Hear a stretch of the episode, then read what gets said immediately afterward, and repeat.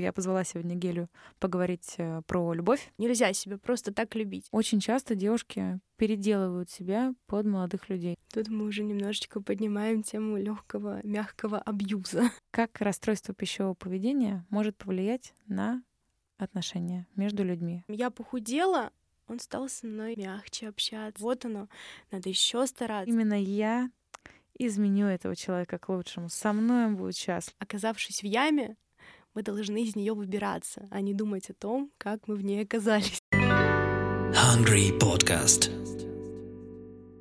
Всем привет! Это Кристина, и с вами Hungry Podcast. Подкаст о любви к себе и к своему телу. Сегодня у нас в гостях Геля Смирнова, клинический психолог и специалист по работе с расстройствами пищевого поведения, с личным опытом булимии. Геля, привет! Спасибо тебе огромное, что приняла мое приглашение и пришла сегодня к нам в подкаст. Первый и очень простой вопрос, который мы задаем всем нашим гостям. Что ты сегодня ела на завтрак? А, привет, спасибо вам, что пригласили. Я очень рада участвовать в таком мероприятии, а, в таком важном мероприятии в современном мире. А что я сегодня ела на завтрак? Хороший вопрос. Если честно, я даже не помню. Настолько расстройство пищевого поведения уже где-то далеко в прошлом, что я перестала обращать внимание на то, что я ем. Это классный ответ. Это классный ответ. Ты знаешь, мы не зря сделали такой первый вопрос. Он очень расслабляет, он неожиданный, и в конце концов мы подумали, ну мы же про еду. И это первый ответ такого рода, поэтому я очень рада, что у тебя он именно такой. Хорошо, Гель, расскажи нам про, чуть-чуть про себя, чем ты сейчас занимаешься и как ты к этому пришла. Ну, история довольно-таки длинная, но я постараюсь быть лаконичной. Сейчас я психолог, соответственно, а, клинический психолог. Работаю, соответственно, с расстройством пищевого поведения, uh-huh. так как в прошлом я столкнулась, к сожалению, ну, возможно, и к счастью на данный момент уже с этой проблемой. Пришла я к этому вообще к расстройству, да, конечно же, все это идет у нас от родителей. Это как, скажем, первое, что на меня повлияло. Угу. Далее уже социум инвалидизирующий — это бально-спортивные танцы, конечно же, эстетический вид спорта, где были завышенные требования к фигуре, к каким-то определенным параметрам тела, под которые приходилось подстраиваться. И это все случилось на момент пубертатного периода, когда я, скажем так, становилась более женственной, у меня появилось, появились формы какие-то. То есть... Что абсолютно нормально, естественно. Конечно, но не все, к сожалению, это понимают, особенно еще в то время. И я не понимала, не было поддержки соответствующей, поэтому пришлось худеть, грубо говоря, mm-hmm. как бы это ни звучало грустно. Вот. Ну и, в принципе, так я столкнулась с расстройством пищевого поведения, из которого, в общем-то, выходила сама, пыталась проходить терапию, что-то не получалось, что-то получалось. В общем, многолетний опыт у меня, скажем так, и в итоге у меня получилось. Здорово. Вышла сама, без помощи специалистов да. в итоге. Да. Ух ты. Это, это классно. Ты молодец. Давно ты в ремиссии? А, уже четыре года. Здорово. Здорово. И параллельно ты училась э, на клинического да, психолога, да, что, наверное, училась. конечно, очень помогло. И, Поспособствовало, конечно. И теперь у тебя вообще такие горизонты, карьера э, специалистов такой узкой, но очень востребованной э, должности. Классно. Расскажи, пожалуйста, в каком подходе ты работаешь? А, я работаю, как по мне, так и по мнению многих специалистов, в самом эффективном методе это когнитивно-поведенческая терапия. А, метод действительно имеет неплохую статистику в лечении подобных расстройств, поэтому мой выбор, конечно же, пал на него. В чем разница для человека, который абсолютно не разбирается в подходах э, психотерапии, КПТ от, например, гештальт-терапии, от психоанализа? Ну, мы будем опираться на понятие, конечно же, вообще РПП, ПП — это расстройство пищевого поведения. Поведение. То есть мы работаем с поведением. Гештальтерапия не столько работает с поведением, сколько с, скажем так, образами, целостностью, да, детством, травмами угу. и так далее. КПТ работает с поведением, с мыслями, с мышлением сегодня, да, как мне мой психолог личный а, недавно сказал такую фразу, мне она очень откликнулась, что оказавшись в яме, мы должны из нее выбираться, а не думать о том, как мы в ней оказались. Поэтому это более скажем так, быстрый способ да, решения данной проблемы, ну и, конечно же, эффективный. Способ решить проблему через действие, не через э, мысли, не через чувства. Да. Угу.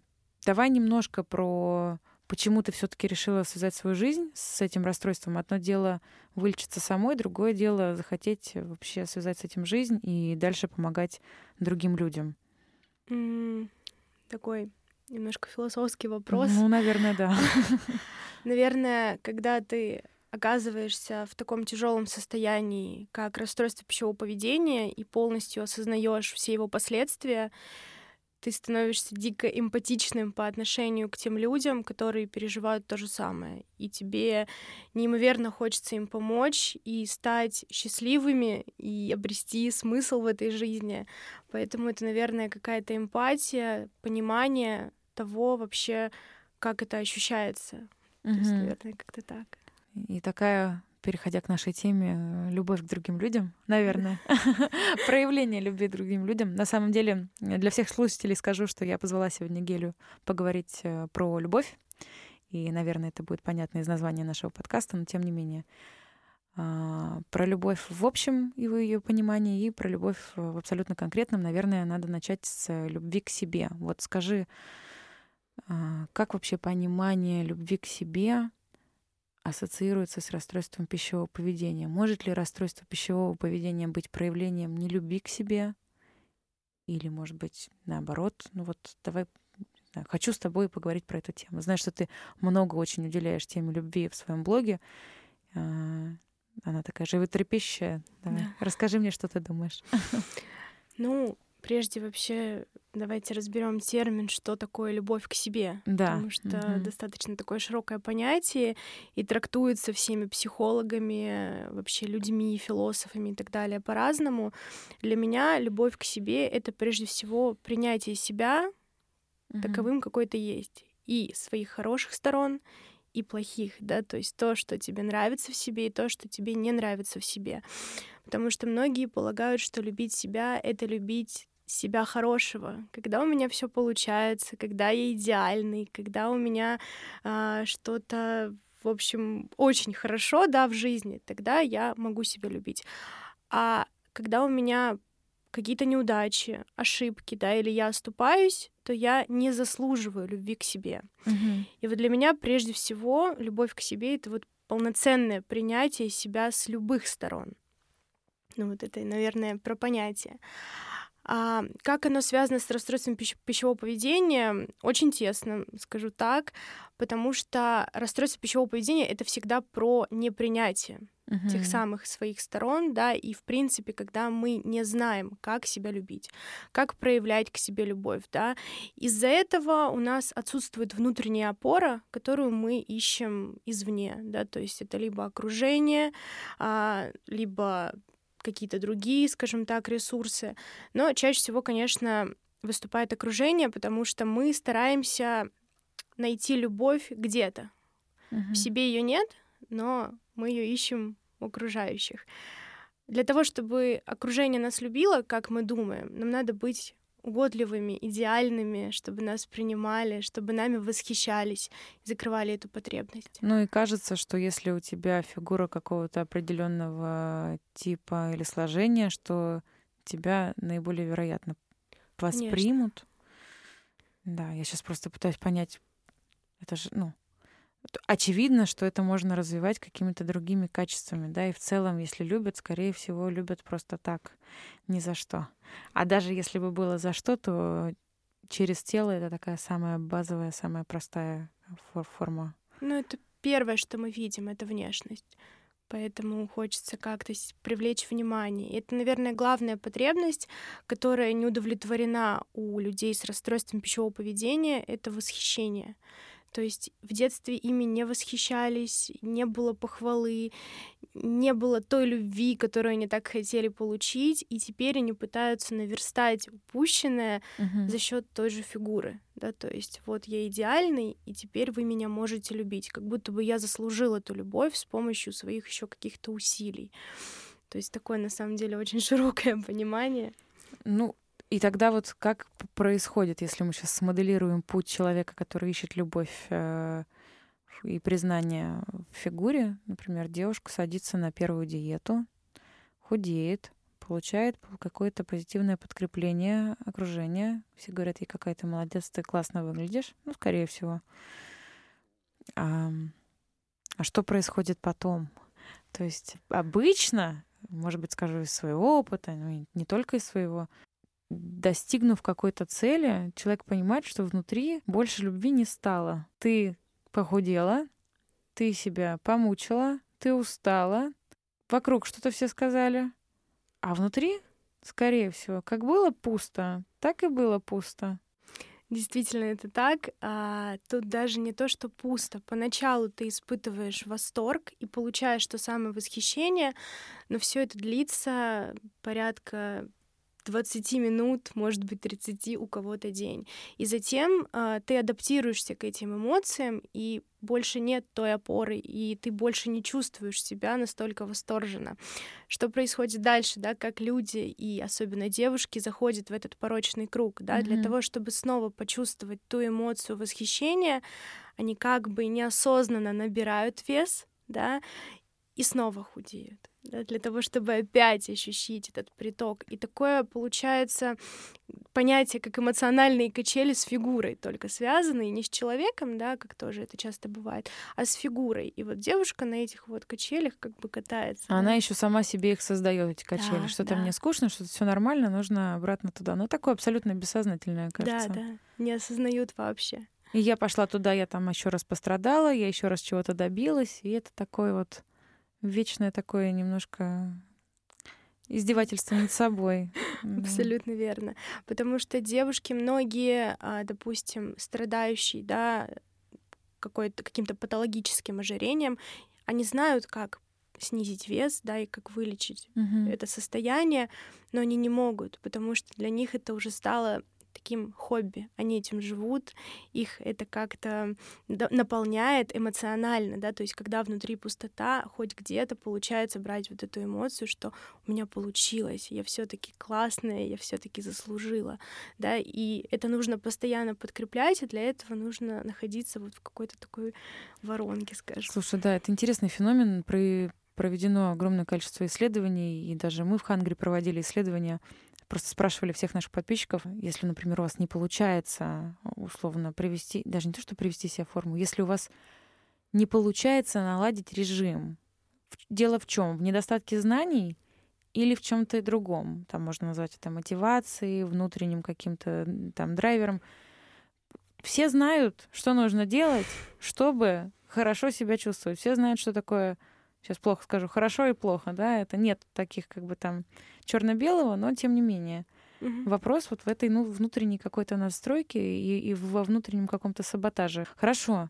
А бывает так, что человек, сидя на диете или вообще вот испытывая какие-то э, сложности с отношением с едой, сильно наоборот замыкается в себе. И как с одной стороны, да, человек, который худеет потихонечку, у него ему становится сложно общаться с друзьями, ходить вместе на какие-то, не знаю, там в кино, потому что там нужно есть попкорн или там застолье общее. То есть человеку безопасно дома, там, где он контролирует, что он ест. Так и, например, если вдруг человек начинает снова поправляться, это тоже его изолирует, потому что тогда ты не уверен в себе, тебе стыдно появляться в новой новом обличии. То есть это такая очень, на самом деле, одинокая, одинокая ситуация, когда ты хотел как лучше, ты хотел приблизиться к обществу, а ты, наоборот, изолируешься, и ты как бы прячешься в своем вот в этом коконе. Да, я поняла, но это, скажем так, объясняет э, такую мысль, как я не заслуживаю эту жизнь, и мне нужно все время добиваться. И для того, чтобы получить какое-то удовлетворение и удовольствие, мне нужно что-то для этого сделать. То есть просто так этого быть не может, да, mm-hmm. но тут мы уже углубляемся в детство, да, где просто так меня не любили, да, то есть mm-hmm. мне нужно было что-то сделать, как-то заслужить, может быть, где-то попросить, и только тогда я это получал. А просто так любви не было. Да, и, соответственно, у нас к себе а, развивается такое отношение, да, что мы себя не любим, мы считаем, что ну, нельзя себя просто так любить. Мы должны это заработать, как и по, по отношению к себе, так и по отношению у других, да, угу. если говорить про любовь. Гель, ну, себя же можно просто так любить? Конечно, нужно. А как это сделать? Я понимаю, что это э, терапия, и это долгий процесс. Ну, в двух словах хотя бы с чего начать? Начать, наверное, нужно с принятия того, что ты не идеальный. Угу. То бишь, что ты человек. Да, я всегда говорю, что если ты пытаешься быть идеальным, значит, ты пытаешься стать, грубо говоря, неживым. Mm-hmm. А, таких людей не существует в принципе, и принятие этого факта звучит вроде как просто, но на самом деле это очень сложно. Потому что многие боятся столкнуться с негативными эмоциями от тех переживаний, которые принесут им их недостатки, да, mm-hmm. то есть то, что им не нравится в себе. Вот, поэтому здесь первое, что, да, это принять то, что я не идеальный. Возможно, где-то посмотреть на других людей, да, это тоже иногда помогает а, обратиться к тем людям, да, к каким-то своим кумирам и посмотреть на них не только с положительной стороны, mm-hmm. но и с негативной, да, посмотреть, что у них тоже есть какие-то свои минусы, и они с ними живут, и им классно, и у них получается с ними жить, да, конечно, это терапия, да, изначально, потому что а, принятие себя только с самим собой — это сложно. Да, то есть всегда должен быть специалист, который тебе в этом поможет uh-huh. и скажет, что с тобой все окей, ты классный, ты замечательный. Да, конечно, в тебе есть то, что тебе не нравится, но, допустим, мне это в тебе нравится. Да? Вот то я есть... хотела сказать, что то, что мы называем минусами или то, что нам не нравится, даже не хочу, это наши особенности. Очень uh-huh. часто это именно то, за что нас любят другие люди. Да. И наоборот, если ты смотришь на других, думаешь, так, чем мне запомнился этот человек? И, скорее всего, это что-то, что отделяет его от других, а значит, это уже его уникальность. И, скорее всего, если бы это мы говорили о чем-то идеальном, это было бы одинаково у всех, и никто бы не имел свою какую-то изюминку. Да, да, да. А чаще всего люди думают, что это вот именно какой-то мой недостаток, и с ним обязательно нужно работать, да, потому что стоит вот эта вот установка, если это не нравится мне, значит, это не нравится никому, но это не так, да, mm-hmm. и прежде всего психолог, как правило, объясняет эту парадигму, а, доказывая то, что ты для всех разный, да, и кто, кому-то ты покажешься привлекательным, кому-то ты можешь не понравиться, и это нормально. Это нормально, конечно. конечно. Ну, тебе же не нравятся все люди, почему ты должен всем нравиться? Да, да, да. Слушай, а как ты считаешь, принимать себя и любить себя — это синонимы? Это одно и то же? А, я считаю, что... Даже, может быть, не себя, себя как бы любить хорошо бы, наверное. Какие-то свои особенности принимать свои особенности и любить свои особенности, это одно и то же? Я считаю, что да, но угу. есть момент того, что любить не значит нравиться. Да? Угу. То есть мы можем любить и принимать да, ребенка своего, но нам может что-то в нем не нравиться, и это нормально. И здесь нужно быть даже где-то честным, возможно, да, но это не значит, что мы это не любим. Да, то есть а, опять же, когда мы не принимаем свои какие-то вкусы, uh-huh. это тоже не про любовь, да. То есть, допустим, мне нравится черный цвет, да, и мне тоже. Это окей, да. По мне видно, что мне нравится черный цвет. Мы обе сидим в черном, да. Вот. И я не буду ни в коем случае внушать клиенту, что белый тоже классный, и он mm-hmm. круче, чем черный, да, допустим, mm-hmm. или он мне. То есть здесь важно принимать то, что тебе нравится, да, mm-hmm. и любить это и любить то, что тебе не нравится. То есть любовь и принятие это, в принципе, синонимы, а вот вкусы это уже, наверное, что-то другое. Слушай, классно. Я под этим под этим углом на это не смотрела еще. Спасибо тебе, да. Потому что мне нравится идея, что принимать себя ну, наверное, я это так и трактую, что принимать себя и любить себя — это свои особенности. Возможно, не одно и то же, потому что... Но их обязательно присваивать, свои особенности. Вот я не люблю... Я не знаю. Я не люблю сало. Это то, это факт. И, может быть, мне было бы легче, если бы я его любила. Я его не люблю. И вот, ну, как бы, ну, я присваиваю это себе. Это классно, да, да, да. Слушай, хорошо. Но в то же время, извиняюсь, принимать, любить — это все равно, наверное, разные значения, потому что принимать это более такая разовая акция, а любить — это долгоиграющее действие. То есть любить — это то, что нужно подтверждать каждый день каждую секунду, каждую ну, минуту, да, какими-то да. действиями, да. Мы ведь, когда встречаем молодого человека, мы хотим, чтобы он доказывал свою любовь, проявлял какие-то действия, да, делал что-то для нас, а не говорил, да. А к себе мы такого не требуем, что очень странно, да, именно я говорю о наших действиях по отношению к себе. Ну да, покажи мне, что ты действительно осознанно каждый день делаешь выбор в пользу меня. Надо а я себе показывать не буду. Ага. Ты мне покажи. Да, да, да. Еще компенсируй то, что я себе за двоих. За да, себя и за меня. Класс. Мы перешли к теме отношений. И это тоже про любовь. Как расстройство пищевого поведения может повлиять на отношения между людьми? Можем говорить про романтические отношения, можем говорить в принципе про отношения между людьми. Влияет ли и насколько сильно? Влияет, безусловно. А, потому что если я не принимаю себя, я не поверю, что кто-то примет меня, да. И здесь а, это такой очень, опять же, тесный фактор, связанный с расстройством пищевого поведения, потому что когда а, девушка в какой-то степени отдаляется от себя, от своего тела, да, и не верит в то, что она может быть привлекательной, она будет воспринимать партнера даже где-то как врага, когда он говорит, что ты мне нравишься. Она mm-hmm. будет думать, ты почему мне врешь? Это что такое? и будет возникать злость, обида и какое-то даже, ну, какие-то ссоры возможны. То есть э, в перспективе это ведет очень часто к расставанию, к сожалению.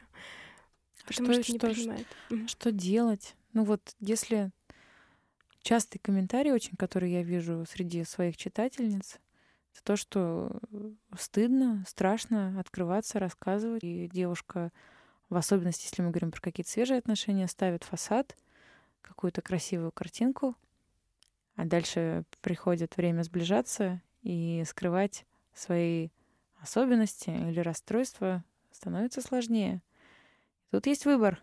Либо признаться и быть готовой к тому, что реакция может быть неоднозначной, либо растить внутри себя вот этот секрет, который рано или поздно приведет к недопониманию, скорее всего, какому-то. Ну, в общем, не знаю, как вот сталкивалась ли ты, может быть, в своем опыте, может быть, в опыте клиентов своих. Что делать? Ну, Нет одного рецепта, но тем не менее. Да, я абсолютно согласна. Ну, во-первых, первый вариант в любом случае, да, мне он откликается больше, который ты предложила, все-таки mm-hmm. попо- попробовать попытаться признаться партнеру а, и быть готовой к различному сценарию, да, но опять же, другой вопрос. Готовы ли мы к этому сценарию? Да, я сейчас, конечно же, про негативный. И тут, конечно же, нужна э, помощь специалиста. То mm-hmm. есть для того, чтобы уметь совладать со своими эмоциями, да, потому что может быть настолько страшно, настолько непереносимо, что последует какая-то депрессия, да, или какой-то неприятный эпизод.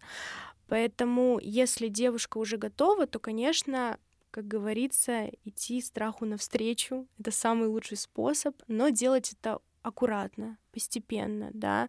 А, может быть, опять же, со специалистом. То есть, если нет такой возможности, то пробовать говорить, да, но имея в виду тот фактор, что а, если этот человек действительно меня любит, да, то он меня примет. Да. Ну, это опять про любовь к себе, что я не должна ставить чувства второго человека выше, чем мои. Мне некомфортно.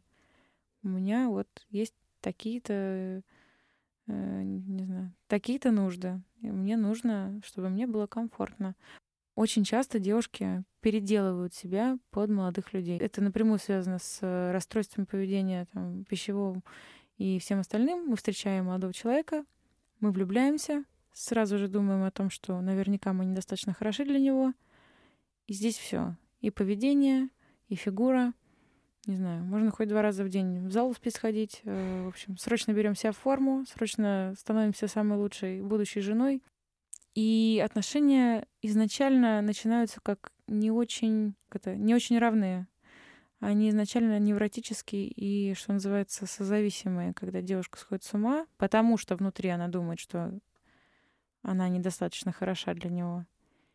И у мужчины намного больше власти в этих отношениях. Да. Тут мы уже немножечко поднимаем тему легкого, мягкого абьюза. Да, да, давай поговорим про это. Не знаю, что ты тут был ли опыт у тебя? Может быть, э, у меня был опыт отношений, в которых я клала себя под плинтус для того, чтобы быть удобной. В моем случае для человека, который абсолютно этого не заслуживал. Мгм. Вот. А, Что? Давай. Что, что делать? Что, что, что- нет, что, что, что, что делать? Насколько вообще сталкивалась ли ты с Мгм. этим? Да. Это же это, это, насколько я знаю, очень распространенная, очень распространенная история. Да. И почему-то, мне кажется, она больше в перекос женский. Мгм. Мужчины намного реже себя переделывают под партнера и стараются быть удобными. Да, я поняла твой вопрос. А, ну, начнем с того, что у таких девушек понятие любви формируется с детства не совсем, скажем так, правильное, да, и верное. А для них любовь — это заслуживать, то есть иметь Мгм. такую ассоциацию. И поэтому, когда девушки влюбляются, да, и, как правило, мужчины похожи на отцов, да, таких перфекционистов, у которых когда-то они в детстве заслуживали эту любовь. И встречая таких партнеров, собственно говоря, они стремятся заслужить, да, стремятся как-то ее получить. Это объясняется тем, что девушка выбирает холодного, недоступного партнера, там, где нужно стараться, там, где нужно что-то делать, чтобы получить. Потому что, опять же, упираемся в предыдущую тему, просто так меня любить нельзя. Я должна это как-то заполучить, каким-то Мгм. трудом. И здесь очень часто мы упираемся в такую историю, что когда девушка становится для партнера идеальной, угодливой, и где-то даже получает хорошие отношения, ей становится неинтересно, потому что хорошие отношения просто так где-то для нее недопустимо, да, где-то оно проскальзывает, когда она заслужила, она радуется, но в дальнейшей перспективе, если она ничего не делает, а к ней хорошо относятся, значит, я что-то делаю не так. Что-то в наших отношениях идет не по плану. Почему он меня не унижает, не оскорбляет? Что-то вот не то, да? Надо мне бежать в другие отношения, там, где будут надо мной где-то издеваться. Ну, это же, наверное, так, да, это не очень, это же несознательно происходит. Несознательно. Несознательно, конечно, то есть полное такое неосознанное поведение. Грубо говоря, та модель поведения, которой нас научили в детстве. То есть мы ее просто копируем, да. А, Как сказал Фрейд, что то, что с нами происходит, уже происходило с нами до этого. Вот, поэтому мы это поведение берем из детства и транслируем в нашу настоящую жизнь с нашими уже действующими партнерами. У меня был опыт такой, это грустный опыт, наверное, в какой-то степени. А, у меня был молодой человек, который делал для меня все, и он действительно влюбился. и У нас была очень красивая история любви, как в сказке. Но я чувствовала, что что-то не то. Ну Мгм. как так? Не бывает такого, чтобы меня вот так просто любили, да, вот такую, какая я есть. Ведь я ничего не сделала для этих отношений такого, чтобы человек так старался для меня. Я вышла из этих отношений как раз-таки в те отношения, где на меня даже внимания не обращали. Так, а что ты чувствовала? Хочу просто, знаешь, сейчас, когда все позади, вот попробовать проанализировать со стороны. А Зачем человек, у которого все в порядке с головы, кажется, который не лишен возможности анализировать, уходит из любящих отношений в отношения, где на тебя не обращают внимания? Потому что создается ощущение, что это не любовь. Это не так, как было в детстве. Нет Значит, вот этого вот. Да, это что-то угу. другое. Это не любовь. Мы ведь девочки ищем любви, и в тот момент мое понимание любви складывалось таким образом, что любовь это как раз-таки что-то недостижимое, недоступное. Порыв, страсть, вот это такое, вот, да, да где-то оно где далеко, и за ним надо бежать, и очень угу. усиленно. И как раз-таки я начала, почему я вышла из этих отношений, я начала задаваться вопросом, а люблю ли я? И mm-hmm. любит ли он меня? И вообще любовь ли это? Конечно, это не любовь, потому что это не так, как было в детстве. Я ничего не делаю, и меня любят. Ну, mm-hmm. это какой-то абсурд. Нет, так. мне так не нравится. Хорошо. А в следующих отношениях ты себе задавала такой вопрос? Была ли это любовь? А в следующих отношениях я была уверена, что это любовь, потому что она полностью отражала мою, скажем так, детскую травму, да, где нужно было стараться, напрягаться, что-то делать, в том числе и худеть, да, как-то быть какой-то идеальной для того, чтобы получить. И чем больше я проявляла себя таким образом, тем больше я верила, что вот оно, это любовь я горю. А с той стороны что-нибудь горело или или горело в одну сторону, а к тебе были только э, запросы как-то подстроиться? Сейчас я понимаю, что в тот момент ничего не горело, ага. но было небольшое подкрепление, которое, конечно же, меня заставляло оставаться в этих отношениях, да, то есть, допустим, я похудела, он стал со мной мягче общаться, он стал ко мне ближе. Он подметил, конечно же, этот факт, что твоя фигура намного красивее сейчас, да, и я поняла, что вот оно, надо еще стараться, uh-huh. еще. И таким образом уже сейчас я понимаю, что, конечно, с его стороны это была не любовь, как и с моей, но наверное, это был какой-то для него интерес и даже подкрепление собственного эго, да, то есть таким образом он самоутверждался, что вот она ради меня, вот я что-то ей скажу, а она старается, добивается, достигает. Рекламная интеграция. Хочу сказать э, фразу моего мужа, которую я обожаю. Он говорит, уверены все мужчины не самоутверждаются за счет своей женщины. Да, абсолютно верно. Полностью согласна. Просто тут даже промелькнуло слово «это, это, так». И жалко, не все женщины это понимают. Жалко.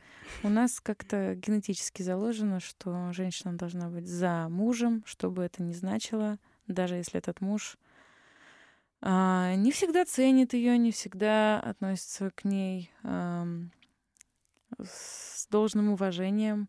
И вот ты коснулась абьюза, я хочу просто немножко поговорить про это, вообще, что такое абьюз. И, и, и как он в подобных отношениях может вообще разворачиваться. Угу. Ну, абьюз прежде всего бывает у нас двух видов, да, эмоциональный и физический. И как бы это странно ни звучало, как по мне, эмоциональный намного жестче, да, и неприятнее, и накладывает более грубые последствия, нежели физический, потому что он не прямой.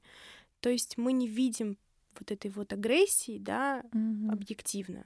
Нам кажется, мы ничего не видим, невидимые да, синяки да. такие, да. Просто... Ничего, нам просто mm. кажется, наверное, так и надо, да. Опять же, из воспитания, да, постсоветский период, да, когда терпи, ты должна терпеть, да, тебе такой, тебе повезло с таким парнем, с таким мужем, ну ничего, у всех бывает, да, mm-hmm. мы просто не знаем, как надо, да, и мы думаем, что, наверное, это нормально, да, и поэтому мы на это полагаемся. Но, конечно же, это ненормально. Абсолютно.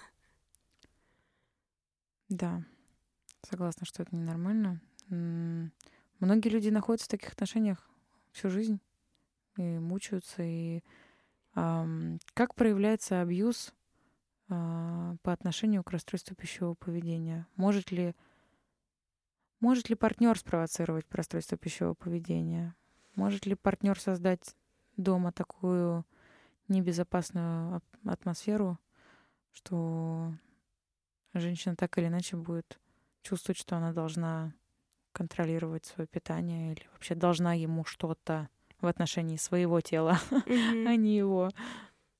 Конечно, может, потому что Если мы говорим, что расстройство пищевого поведения это всегда про угоду, особенно партнеру, да, да и в принципе окружению, то в абьюзивных отношениях э, партнер очень легко может к этому склонить, потому что это, в принципе, уязвимое место каждой девушки, да, исходя из социума, да, э, тех же самых социальных сетей, это слабое место, это нужно признать, и партнеру достаточно намекнуть сдалека о том, что чего-то как-то поправилась или что-то, или мне кажется. Вот даже ну, вот может быть, не издалека. Да, По- или бывает не издалека. Бывает по-разному. Абсолютно верно. Может быть, просто, слушай, ты эм, что-то не так. Да. Но я к тому, что достаточно взгляда Достаточно просто взгляда, чтобы понять, что ему не нравится твоя фигура. И не нужно говорить, то есть тут могут быть какие-то намеки. Это может быть даже ситуация, когда а, вы идете по улице, угу. он видел девушку стройную и посмотрел на нее. И девушка так пытается быть для него идеальной, посмотрев на угу. ту особу, да, которая проходила мимо, конечно же, подумает так, надо вот мне вот туда поближе стремиться, вот к вот, к вот этой девушке, к вот этой фигуре. И вот будет уже разви- развитие потихонечку начинаться расстройство пищевого поведения, да, то есть гонка за какой-то фигурой. Угу. Ч- давай, может быть, не знаю, накидаем какой-то чек-лист абьюзивных. Как понять, вот нас слушают девчонки, как понять просто что вы в абьюзивных отношениях, скорее всего, с той или иной долей вероятности. Я поняла вопрос.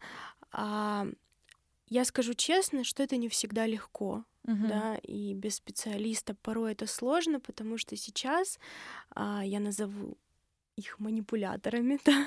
да. Манипуляторы очень хитрые, да, и придумывают достаточно интересные ходы для того, чтобы девушка даже не подозревала о том, что она находится в таких вот токсичных отношениях. Ну, я здесь всегда прошу полагаться на свои чувства. Если тебе плохо эмоционально, если ты рядом с этим человеком чувствуешь себя неуверенно, подавленно, да, тебе грустно, ты постоянно где-то, может быть, чувствуешь какую-то тоску, да, и ты м- обладаешь меньшим количеством энергии, да, чем до отношений. Возможно, обратить внимание на свои сферы, да, uh-huh. что ты как-то меньше начала вкладываться в себя, да, может быть, как-то в работе пошли какие-то неудачи, да, то есть не то, что неудачи, неправильно выразилась, а именно нет ресурса. Все немножко отошло на второй да, план. Да, как-то немножко все зациклено на отношениях и на постоянных попытках все-таки сделать что-то, чтобы стало лучше. Да, да. А лучше никак не становится, поэтому весь ресурс из всех возможных сфер просто перетекает туда. Но я бы от себя добавила, что если, наверное, ты не чувствуешь себя безопасно, не только, как ты сказала, в физическом плане, если ты чувствуешь, что ты не можешь с партнером поговорить, что игнорируются твои потребности какие-то дома, возможно, потому что поговорить это тоже потребность, mm-hmm. получить поддержку это потребность, быть принятой в любой форме это потребность. И вот если эти потребности они не а, соблюдаются, наверное, тогда тоже есть о чем задуматься. Мне кажется, честно говоря, внутри души каждая девчонка, которая находится в таких отношениях, знает, что что-то не так. Да, главное обернуться к своим чувствам и услышать их. Да. Они очень громко кричат, как правило. То есть там все очень понятно. Важно просто быть честной с собой, да? да, и действительно обратиться в себя и спросить, а как мне в этом месте, как мне в этих отношениях, чувствую ли я себя счастливой или все-таки мне плохо. Ну, такой, да, основной признак это собственные угу. чувства. И если мне плохо, значит, сама или с помощью внешних источников, будь то терапия, друзья, ближний круг, понимать, что с этим делать дальше. Да. Стоит ли вообще в этих отношениях находиться? И если нет, то делать оттуда ноги. То бежать, действительно. И тут я даже дам небольшую рекомендацию, если вы, девушки, почувствовали, что вы находитесь в таких отношениях, и даже есть этому какие-то подтверждения, то здесь очень важно прерывать контакт полностью.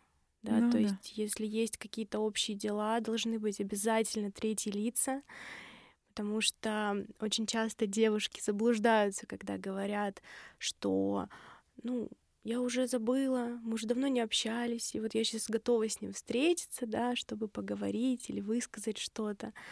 Нет, он знает твои все уязвимые места и всегда будет рад туда надавить. Поэтому да. ни в коем случае не встречаться и прерывать контакт полностью. Это важно. Абсолютно. Протянет свои ручки по вообще усыпит, усыпит бдительности, да, даст тебе понять, что все все не так. Да, абсолютно верно. Что он изменился и что на самом деле тогда у него было помутнение сознания. Все это да.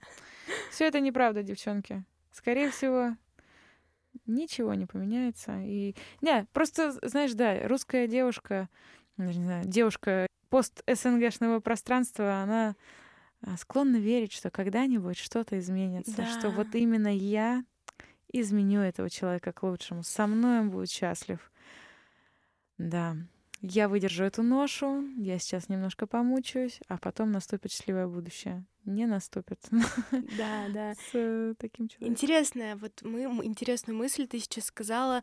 Со мной он будет счастлив, я сделаю его счастливым. Часто это потребность а, э, твоя собственная. То есть да. ты не можешь сделать счастливой себя и стремишься таким косвенным образом сделать счастливым кого-то. Как будто бы ты делаешь счастливой себя за счет другого, да, и это опять же из детства, когда нам не додали любви, да, пресловутой, а мы стремимся через другого человека как бы ее получить, да, то есть проявляя слишком много заботы и гиперопеки. Но не получаем. Но не получаем, но пытаемся. И вроде пытаемся, и тому пытаемся дать, а ему не нужно, для него любовь и счастье в каких-то других вещах. Получается так, что ты куда-то весь свой ресурс просто смываешь, а куда — непонятно. И нужно ли это кому-то, скорее всего, нет. Хорошо. Юля, расскажи, что тебя вдохновляет? Ой, какой интересный вопрос. На самом деле много чего. И, наверное, последнее время стала приходить к выводу о том, что вдохновляют меня люди. Возможно, странно это звучит не совсем привычно, но меня очень вдохновляют те, кто умеет, скажем так, а, принимать свои желания и стремиться к ним, и которые идут на зов собственного голоса. Я очень заряжаюсь такими людьми, весьма редко их встречаю, mm-hmm. но они меня как-то вдохновляют и дают надежду на то, что э, мир меняется, да, меняется к лучшему в психологическом плане. И для меня это очень важно, да, так как я психолог, и это мое ремесло, и для меня это, конечно, имеет значение.